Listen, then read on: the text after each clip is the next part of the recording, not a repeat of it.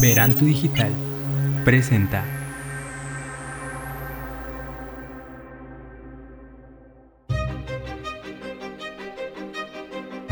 Nadie se pierde, únicamente se desconecta de sí mismo. Tu deber será encontrar cómo conectarte en mente y cuerpo para encontrar la paz interior. Nah, mejor quédate con nosotros y reconéctate con este podcast. Comenzamos.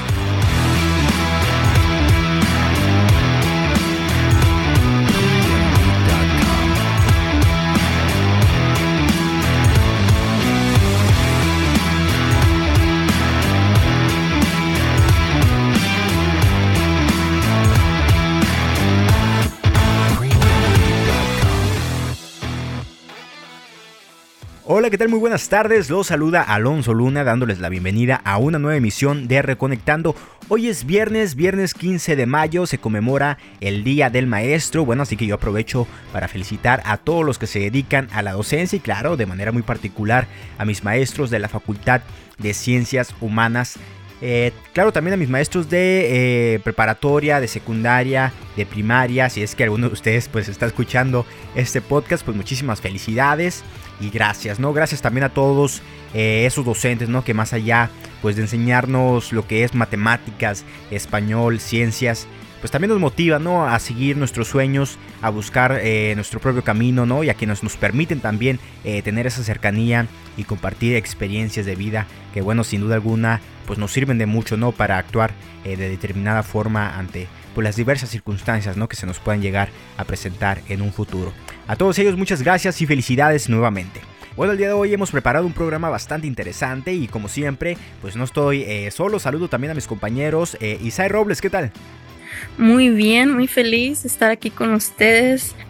Excelente, también tenemos a nuestro compañero eh, Charlie Pérez. ¿Qué tal, Charlie? Hola, ¿qué tal? Es un gusto estar aquí de nuevo en otra emisión más de tu programa Reconectando. Los espero en mi sección What's Gameplay. Que disfruten el programa. Muy bien, y sin más que decir, aquí le dejamos lo que tendremos más adelante. Reconectando. En lo viral estaremos hablando acerca de la pelea que hubo entre Natanael Cano y Pepe Aguilar a través de las redes sociales. En la máquina del tiempo te traemos una serie de televisión infantil. ¿Recuerdas a Tommy Pickles? Seguro ya sabes de qué se trata.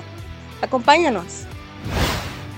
Nos acompaña vía telefónica el reconocido fotoperiodista mexicalense Víctor Medina para conversar un poco sobre su labor periodística y sobre su experiencia en la docencia.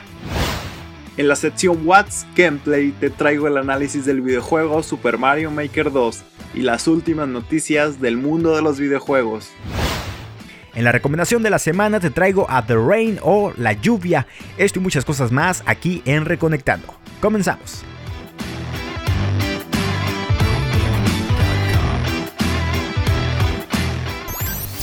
Lo más trending en las redes. Y bueno, el día de hoy en lo viral platicaremos sobre el conflicto en redes sociales, que bueno, seguramente pues ya debes de estar enterado y no, no es el conflicto sobre Carla Panini ni Juan de Dios Pantoja, no vamos a ponernos ahorita de mal humor. El día de hoy vamos a hablar sobre eh, Natanael Cano y Pepe Aguilar. Bueno, si usted no ubica a Natanael Cano, bueno, yo lo entiendo, lo comprendo. La verdad es que pues yo tampoco sé de dónde salió, ¿no? Ni en mi vida había escuchado eh, pues hablar, ¿no? De los corridos tumbados. Bueno, eh, resulta que este conflicto surgió a raíz de un video del Escorpión Dorado en donde invita a Pepe Aguilar, ya saben, ¿no? A esta, eh, esta serie que hace eh, el Escorpión Dorado.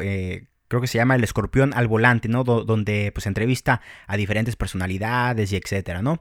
pero bueno, todo esto resulta que, pues el escorpión le hace una pregunta a Pepe Aguilar, ¿no? Sobre qué opina eh, de la música actual eh, eh, y de, la de manera muy particular, ¿no? De los corridos tumbados. Y bueno, aquí te dejamos la respuesta de Pepe Aguilar. Algo que, tiene que ver, que, a mí me ha sorprendido en los últimos meses, años, los corridos tumbados. ¿Has visto esa madre, güey, que, que salen los güeyes aquí vestidos de Gucci chupando en el escenario? hablando de mota y de. Corridos verdes, claro. no mames, güey, está bien cagado, ¿Tú qué opinas? Mira, yo creo que son parte de la evolución de la música y así como en la evolución de las especies. Eh, eh, eh, la selección natural se va a encargar de hacerlo. sea, selección natural las voy a encargar.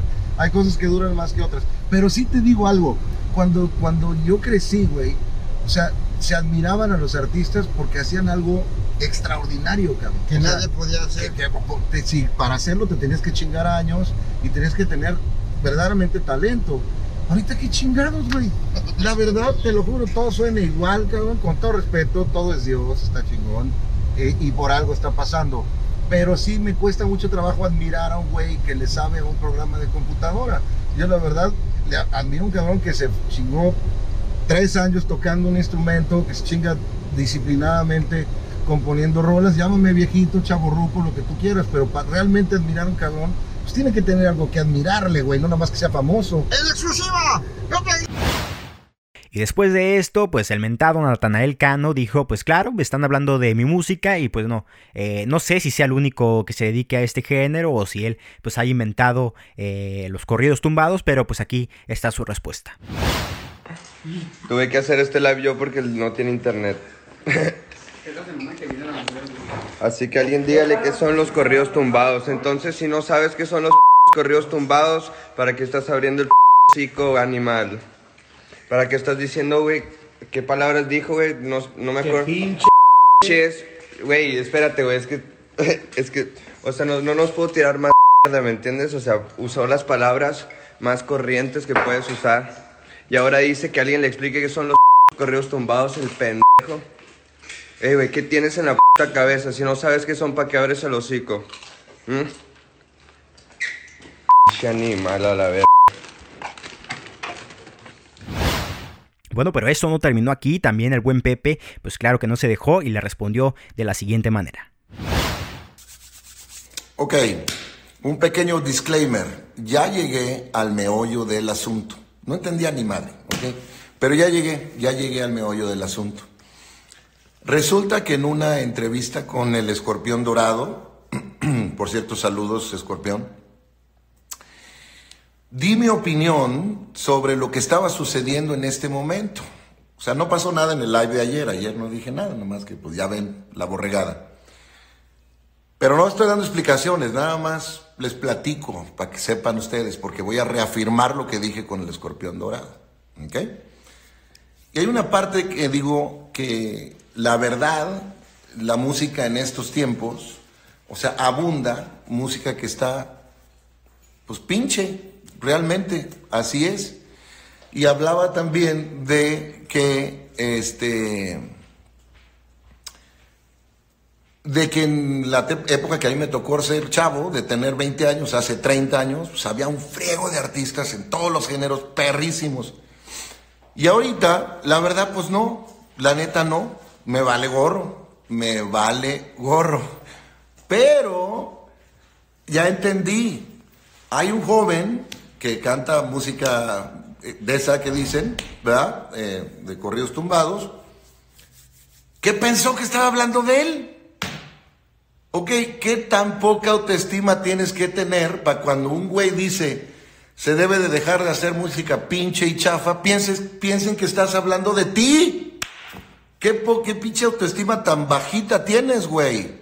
Es nada más. Y oye, ¿a poco no se hace música pinche ahorita?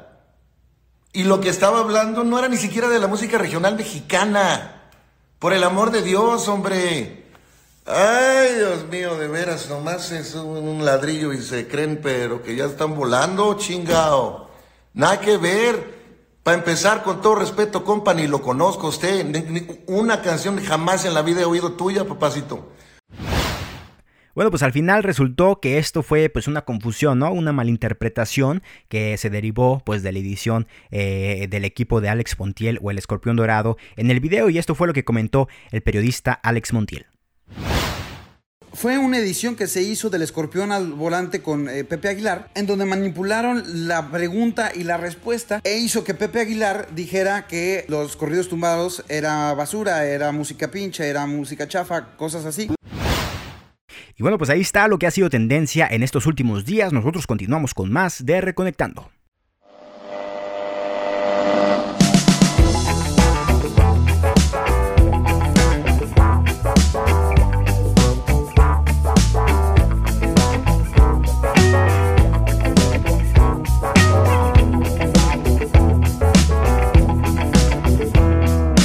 Mira cómo viene María, mira cómo viene que se vino colgada en el tranvía. María para la fiesta es una fiera. No tiene llenadera para el chupe, se la pongo que quiera, que quiera, que quiera, que quiera, que quiera. Mira cómo vive María. Si vieras cómo vive María, se enciende por la noche, se para por el día. María con la raza no se quiebra. Te juega cubilete como puede, le rebota la rayuela,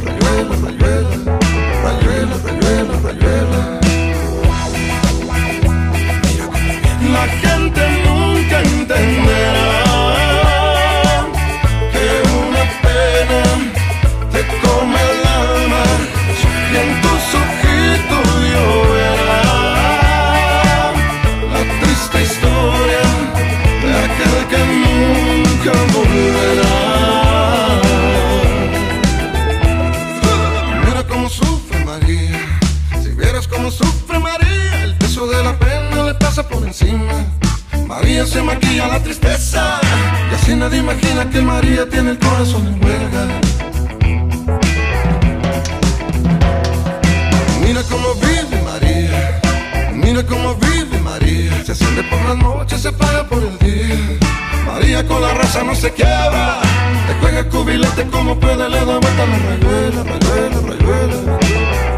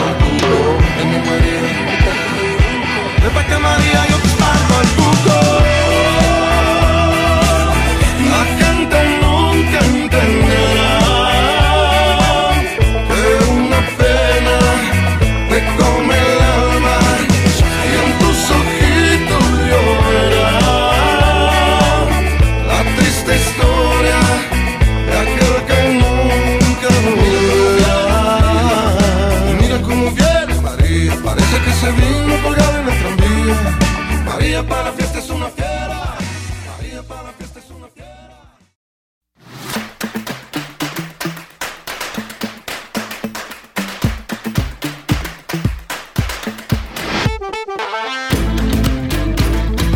La máquina del tiempo con Isaac Robles.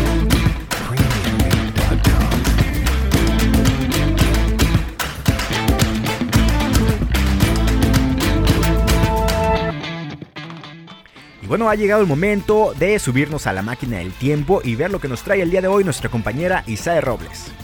Y bueno, esta tarde decidí traerles un poco de información sobre un programa que seguramente marcó nuestra infancia. Excelente, pues vamos a escucharlo.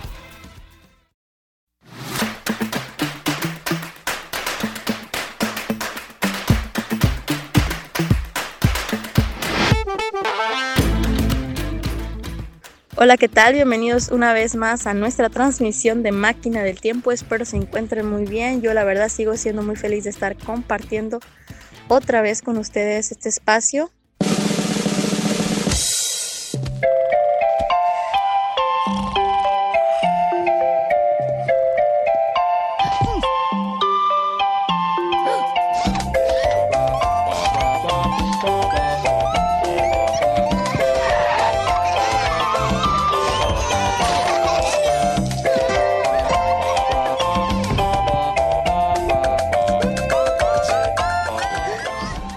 Durante sus 13 años en el aire, Rugrats ganó alrededor de 20 premios, incluyendo a 4 Daytime Emmy Awards, 7 Kid Choice Awards y un total de 38 nominaciones. Rugrats le proporcionó a Nickelodeon altos niveles de audiencia. De 1995 a 2000, era el show de mayor audiencia en Nickelodeon y la más alta en puntuación de programas para niños. El espectáculo experimentó una amplia audiencia diversa que consiste en niños, adolescentes y adultos por igual. Rugrats tuvo éxito en la recepción de un promedio de 26,7 millones de espectadores cada semana, 14,7 millones de niños de 2 a 11 años, 3,2 millones de adolescentes de 2 a 17 años y 8.8 millones de adultos mayores de 18 años.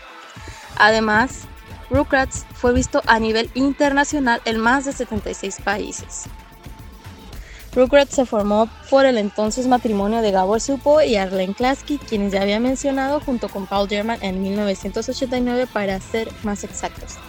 Mm, Klasky y Supo tenían una empresa de animación, de las principales en el momento, que también prestó servicios para comerciales y videos musicales.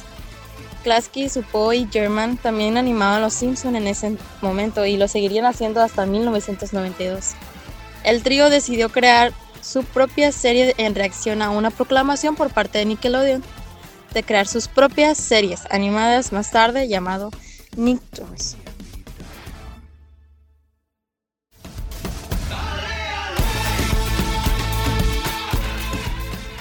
Y bueno, sin más ni menos queda concluida nuestra transmisión de, de Máquina del Tiempo del día de hoy y espero hayan aprendido algo sobre cómo surgió todo esto y más que nada Espero también les haya traído a su memoria ese momento tan agradable y bonito de su infancia.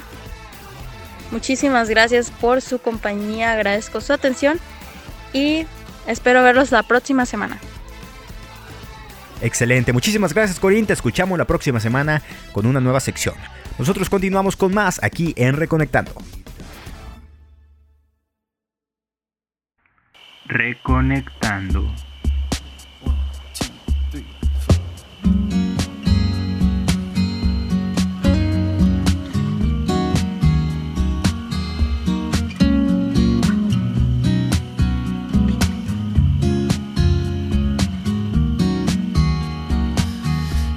every breath you take and every move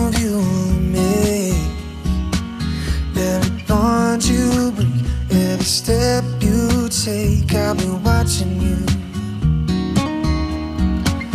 and every single day, and every word you say, every game you play, every night you stay. I'll be watching you.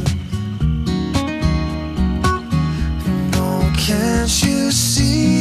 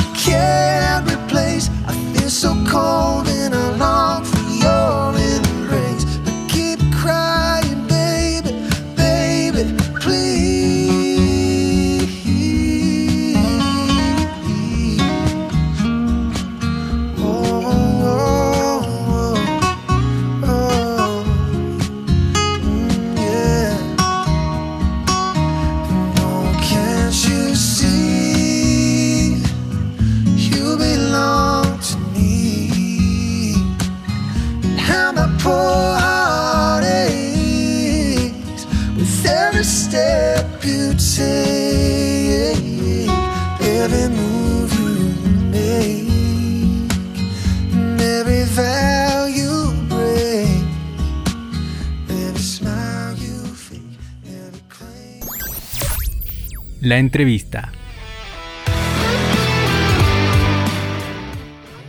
Y bueno, como lo venía comentando, desde un inicio ya tenemos en estos momentos por vía telefónica a Víctor Medina. Él es fotoperiodista originario de Mexicali, Baja California.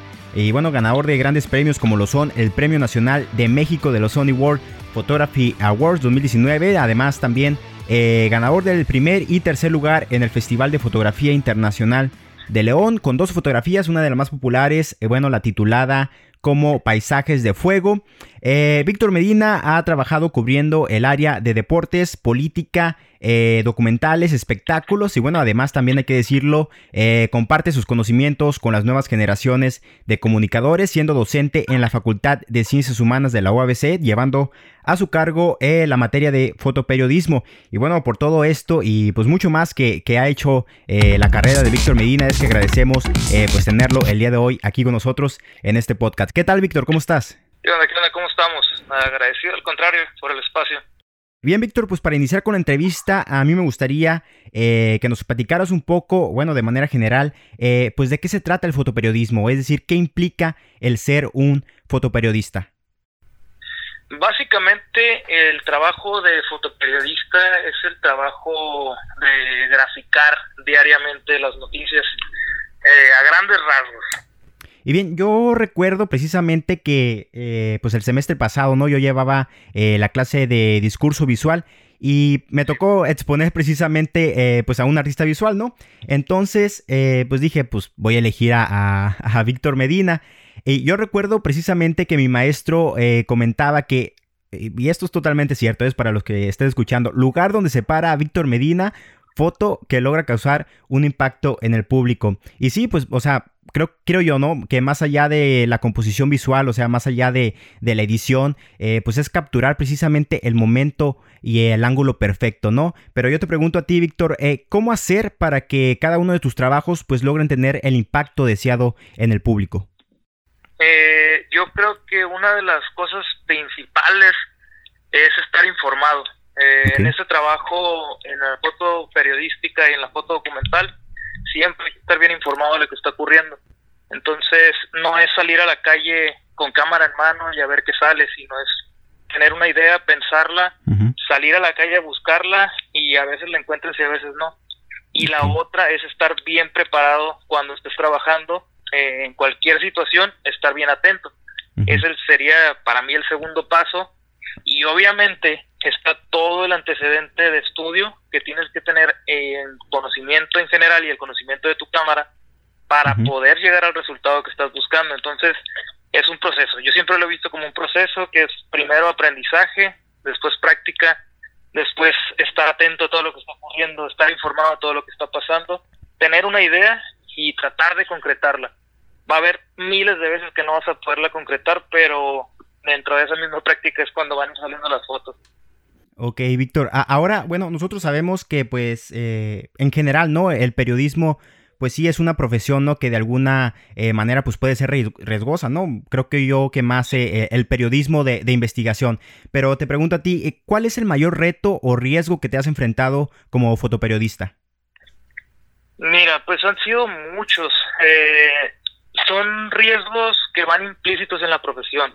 Y creo que uno de los principales, obviamente, es la violencia, el crimen organizado.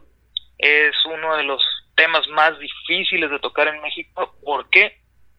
Porque es fácil, simplemente vemos las cifras y la gran cantidad de periodistas que han sido asesinados en, en, este gobierno y en gobiernos anteriores, y pues es alarmante. México es un país muy difícil para ejercer el periodismo de investigación y obviamente a todos nos afecta, a todos los que nos dedicamos al periodismo, no nada más a las personas que se dedican a investigación del sistema.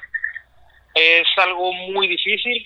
Dentro de otras dificultades, pues obviamente son las coberturas de, riesgo, coberturas que son más un poquito más complejas, en donde pues hay que arriesgar de repente el físico hace un año, dos años ya casi, eh, cuando vinieron los migrantes de Honduras en la caravana, que se enfrentaron directamente con los policías en la frontera.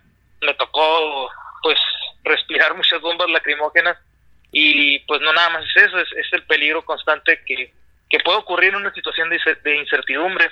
Y, pues, han sido varias, varias anécdotas ahí complicadas y difíciles. Entre ellas, pues, obviamente, fotografías que incomodan a algún político, que incomodan a alguna alguna persona, pero que se tienen que mostrar. Entonces, el riesgo siempre está, va implícito por trabajar en México. Bueno, por la verdad hay que decirlo, ¿no? Eh, pues yo me declaro eh, fan de tu trabajo, ¿no? Incluso, eh, pues cada que sucede alguna situación, ¿no? Como, como lo acababas de mencionar, alguna manifestación, eh, algún incendio, pues es de que yo voy con mis compañeros y les digo, no, oigan, ya, ya vieron la foto que subió Víctor Medina o, viceversa, ¿no? Mis compañeros, por ejemplo, mi compañera Sheila Arias, a quien mando un saludo, por cierto, que a veces me dicen, no, oye, ¿ya viste la, foto que, subió Víctor Medina sobre el incendio en tal parte o cosas así? Y, y es precisamente eso, ¿no? Para ver de qué manera retrataste el hecho, ¿no? Es, es conocer esa otra perspectiva, ¿no? La perspectiva de Víctor Medina, eh, que creo yo que es tocar ese lado más humano, ¿no? De los hechos. Yo creo que esa es la uno de los retos.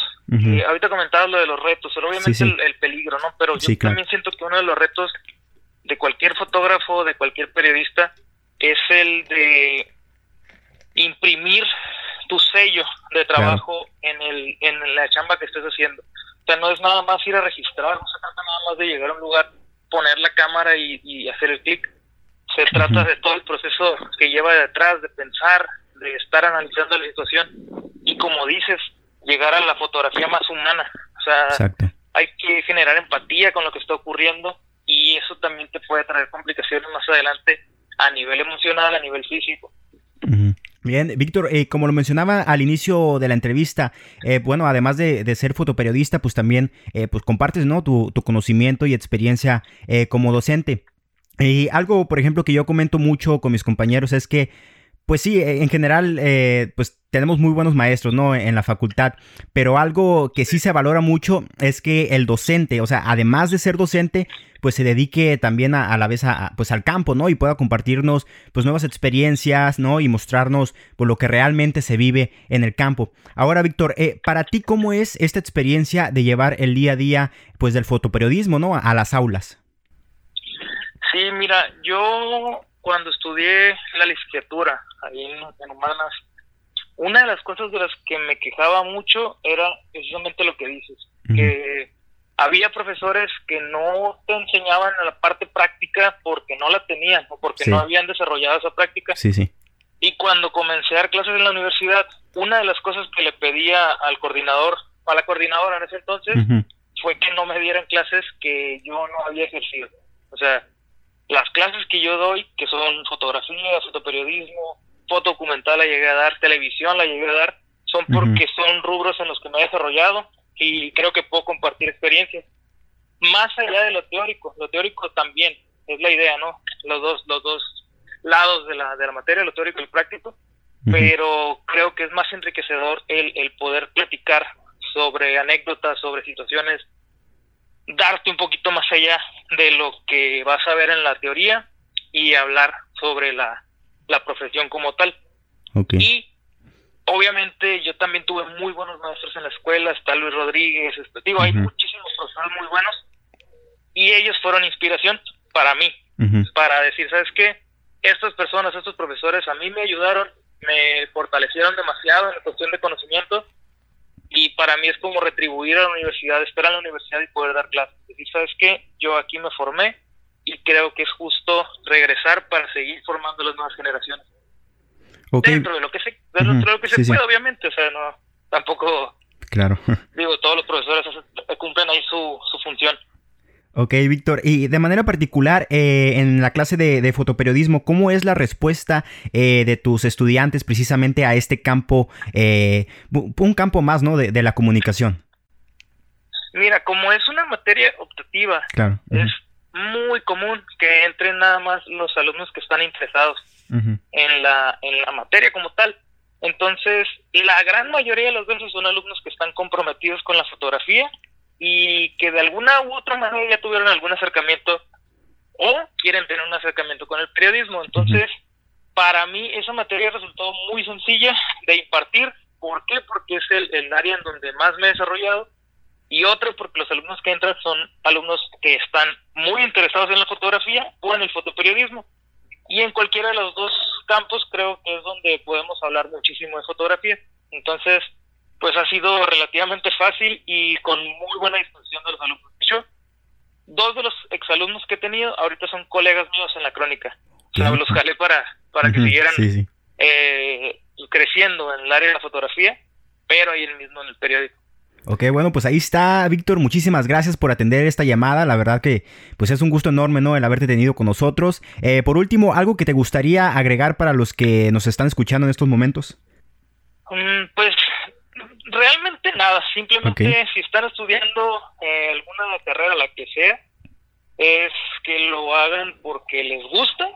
Lo principal en la calle, cualquier trabajo que hagas, sea lo, hacer lo que te gusta y que algún día llegues a pensar que resulta increíble que te estén pagando por hacerlo. Entonces, claro. échenle ganas a lo que les gusta y salgan a, buscar hacer lo que les gusta. Bueno, pues muchísimas gracias nuevamente, Víctor, por atender esta llamada. Al contrario, muchas gracias ahí por el espacio y pues un saludo a todos. Ok, está. Pues nosotros continuamos con más en este podcast.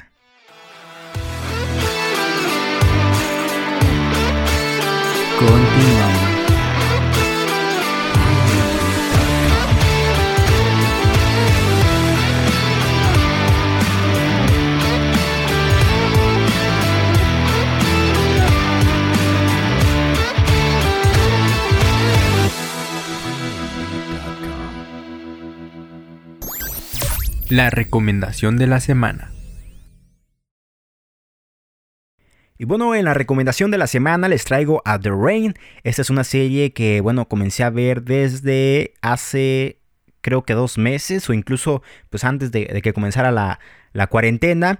Terrain narra la situación de Escandinavia seis años después, desde que una gran catástrofe biológica aniquilara a casi toda la población. Dos hermanos deciden llegar al final de esta cuestión, por lo que se unen a un grupo de jóvenes para descubrir si hay un nuevo mundo. En un camino muy peligroso, todos tienen la esperanza de que alguien de afuera tenga todas las respuestas. Desde Board nos informan de que la gente está sufriendo graves reacciones alérgicas y problemas respiratorios. A tu hermano con el cinturón. Nunca sabes cuándo tu mundo va a dar un vuelco. Los testigos aseguran que los síntomas aparecieron tras una lluvia torrencial. Pero cuando sucede, necesitas un plan. La lluvia contiene algún virus. ¿Pero a dónde vamos? ¡Corred! Ya casi estamos. Adentro, adentro, adentro. Estáis a salvo. Soy el único que puede arreglar las cosas. No lo entiendo. Que nadie encuentre a Rasmus. Es la clave de todo esto. Volveré lo antes posible. Lo prometo.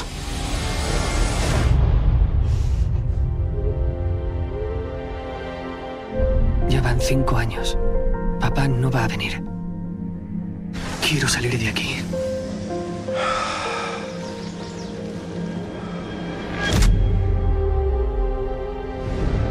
Los traeremos. Ellos saben dónde hay comida. Todo el mundo murió cuando cayó la lluvia. Los que no murieron tuvieron tiempo para infectar a un huevo de gente antes de palmar. Es responsabilidad tuya encontrar el búnker. Mi única responsabilidad es Rasmus. ¿Os creéis que el mundo es como antes? Pero no. ¡Tienes que matarla! ¿Qué clase de animales estáis hechos? Se ha condenado al tocar el agua. Vuelven a casa, no. Te está vacilando, joder. ¿Es que es tu dueña? En este mundo nadie es dueño de nadie. ¡A por ella! No es cuestión de sobrevivir sin más. Hay que tener esperanza.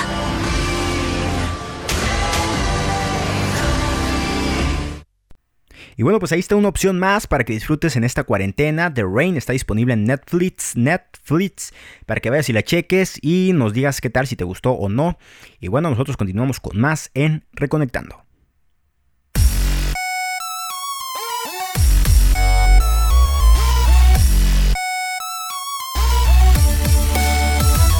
What's Gameplay con Charlie Pérez.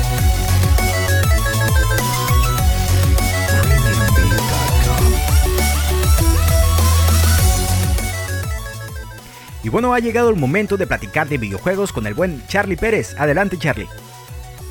Hola a todos, llegó la sección para los amantes de los videojuegos. What's Gameplay? Empecemos.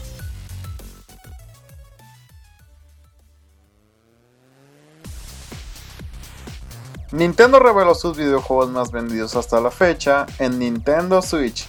Los primeros 5 en la lista son los siguientes. En la primera posición tenemos a Mario Kart 8 Deluxe. con 24.77 millones. En la segunda posición tenemos a Super Smash Bros. Ultimate con 18.84 millones. Y en la tercera posición tenemos a Zelda Breath of the Wild con 17.41 millones. Y en la cuarta posición tenemos a Super Mario Odyssey con 17.41 millones. Y en la quinta posición tenemos a Pokémon Espada y Escudo con 17.37 millones. Un gran récord para todos ellos. Electronic Arts reveló algunos de los lanzamientos que tiene planeado para el fiscal 2021, el cual va del 1 de abril de 2020 al 31 de marzo de 2021. Ahí podemos ver que para el primer trimestre del año fiscal, Electronic Arts planea sacar Burnout Paradise Remastered para Nintendo Switch y Coman en Conquer Remastered para PC.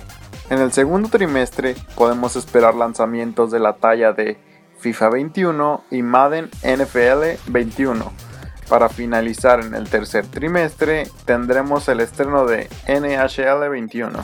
Square Enix prescindirá de un evento propio este verano como sustituto al E3 2020. En su lugar, la compañía mostrará sus proyectos de forma individual según surja la oportunidad. Puede que suene ya a cliché, pero el coronavirus ha tenido un gran efecto en los planes y los calendarios de las empresas de los videojuegos. Ahora pasemos al análisis del videojuego de la semana, Super Mario Maker 2.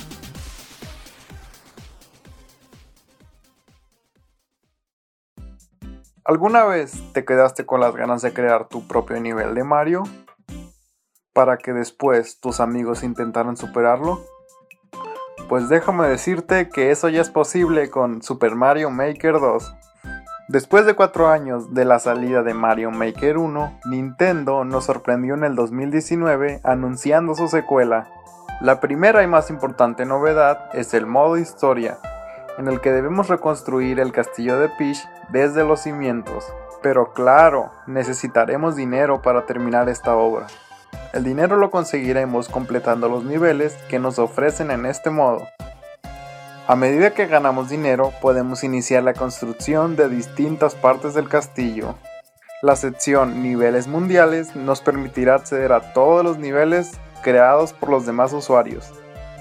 Además podremos descargar los niveles para luego jugarlos libremente sin conexión a internet. Todos los días se suben nuevos niveles y cada vez son más sorprendentes. En el modo creación eres libre de elegir qué elementos vas a utilizar, desde los enemigos, las plataformas, los escenarios, la música, los jefes finales, entre muchas otras cosas más. Tú decides qué poner y qué cantidad. Claro, podrás darle mucha dificultad o hacer niveles sencillos. Tú decides. Sin duda, un gran juego y muy entretenido, recomendado para todas las edades. Incluso en las redes circuló un video donde una pareja revelaba el sexo de su bebé a través de un nivel de Mario Maker 2. Fue un video muy creativo e interesante. Toda la familia reunida mientras pasaban el nivel para que al llegar al final todos se enteraran si iba a ser niño o niña. Sin duda fue una idea muy innovadora. What's Gameplay con Charlie Pérez. Y bueno, eso ha sido todo por el día de hoy. Los espero aquí en la próxima emisión. Cuídense y recuerda, quédate en casa.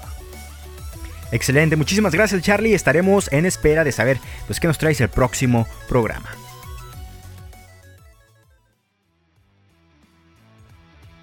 Y bueno, ya hemos llegado al final de este programa. Muchísimas gracias a los que nos están escuchando eh, de nueva cuenta en nuestra segunda emisión. Y bueno, a los que son nuevos, pues yo los invito a que escuchen el primer episodio y todos los que vamos a estar subiendo en nuestra plataforma de Spotify. Los espero el próximo jueves con un nuevo programa. Recuerda que nos puedes escuchar en las plataformas de podcast, como lo mencionaba, Spotify, Google Podcast, Himalaya, Castbots, Castbots creo que se pronuncia, Breaker, Overcast, Pocket Cast, Radio Public y muchas otras eh, plataformas más en donde nos puedes escuchar. Y bueno, en caso, en caso de que tengamos suerte con el internet, pues eh, nos puedes escuchar también a través de Facebook Live de Veranto Digital. Pero bueno, como les digo, no prometo nada. Eh, igual, pues, ahí están las plataformas de podcast, ¿no? O en caso, en dado caso de que tu celular pues sea de poco almacenamiento y no tengas acceso a ninguna aplicación, pues bueno, tampoco hay pretexto porque nos puedes escuchar perfectamente a través de nuestro website verantodigital.blogspot.com Sí, ya sé, no hemos comprado un dominio, pero bueno, el blogspot pues tampoco no molesta, ¿no? Así que eh, entras tú ahí a verantodigital.blogspot.com en el apartado de podcast y ahí eh, puedes encontrar este material y el de, el de todos los podcasts que, se producen aquí en Veranto Digital. Están ahí tirando verbo, están eh, el primer café, está reconectando, claro, y bueno, pues ahí está, ¿no? Yo me despido nuevamente, cuídense mucho, hasta la próxima.